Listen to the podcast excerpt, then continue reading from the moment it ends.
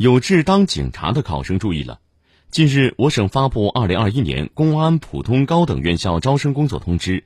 包括中国人民公安大学在内的八所公安院校在河南共招一千七百九十七人。报考考生需参加政治考察、面试、体检和体能测评，合格者方可参加普通高招提前批次录取。按照通知要求。六月二十五号，高考成绩和各批次录取控制分数线公布后，达到公安院校对应批次录取控制分数线的考生，要按照省招办规定的时间段和填报要求完成网上志愿填报。